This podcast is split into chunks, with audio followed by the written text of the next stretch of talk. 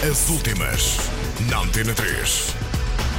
Madonna é quem mais ganha e Paul McCartney de regresso. As últimas, na Antena 3. A Material Girl está no topo do ranking como a celebridade que mais fatura no mundo com os espetáculos, depois de ganhar 125 milhões de dólares só no ano passado.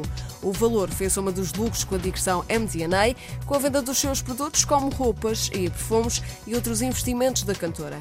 O realizador Steven Spielberg ficou em segundo lugar, tendo faturado 100 milhões de dólares com o seu último filme, embora a maioria dos rendimentos do cineasta venha ainda dos seus antigos sucessos como ET e Parque Jurássico. Os números da Forbes são calculados através de produtores, empresários e outros profissionais do mundo das celebridades e entretenimento que fazem uma estimativa do que ganha cada estrela. As últimas, na Antena 3. Paul McCartney já tinha aliciado os fãs no Twitter com uma lista de palavras que se podem juntar a New, como Orleans e Louise. Agora, o ex-Beatle publicou a nova música chamada New, que também dá nome ao novo álbum do cantor. O novo disco de 12 faixas chega a 15 de outubro, com uma versão deluxe com duas faixas bónus. Segundo a Rolling Stone, McCartney tem trabalhado com vários produtores durante os últimos meses e este álbum será o primeiro de originais desde 2007, com Memory Almost Full. As últimas, na Antena 3.